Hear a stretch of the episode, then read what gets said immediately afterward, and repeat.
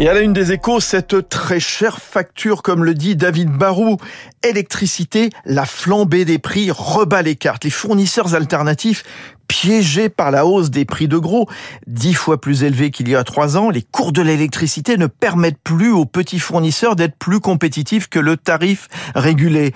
Les offres ont chuté ces derniers mois et de plus en plus de distributeurs renvoient leurs clients vers EDF. Le gouvernement vigilant place les concurrents de l'entreprise sous surveillance.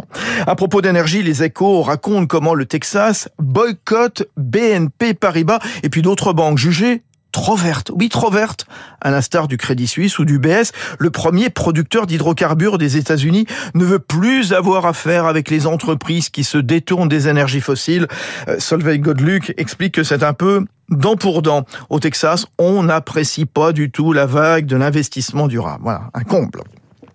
En tout cas, cette transition environnementale pourrait bien faire les affaires de la SNCF.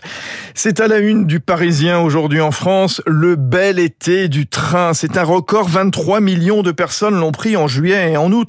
Et Jean-Baptiste Isaac y voit une sacrée revanche pour cette vieille dame de 84 ans que nos compatriotes adorent critiquer, d'autant que cette passade estivale pour le ferroviaire risque de durer avec la hausse du prix des carburants, des péages. Un autre atout aussi qui prend de plus en plus de poids, l'empreinte carbone. La Peut en faire un vrai argument commercial pour conquérir le cœur des jeunes générations séduits par le covoiturage ou les longue distance. L'opinion nuance un peu la sinistro générale puisque Raphaël Legendre relève au milieu des craintes de récession trois indices qui nuancent la fin de l'abondance. Premier indicateur, début août, Bercy récoltait 32 milliards d'euros d'impôts sur les sociétés au premier semestre, soit deux fois plus que les sommes enregistrées sur les six premiers mois de 2021. Ensuite, les dividendes versés au deuxième trimestre qui atteignent un nouveau record en France. Et puis enfin, le climat des affaires hier qui est resté stable au mois d'août à un niveau plutôt élevé.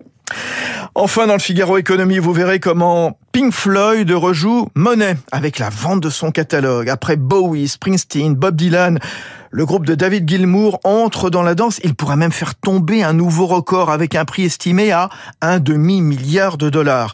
Sony Music et Warner Music sont sur les rangs, mais cette acquisition, elle attire également des fonds comme KKR, Oaktree, Blackstone, selon le FT.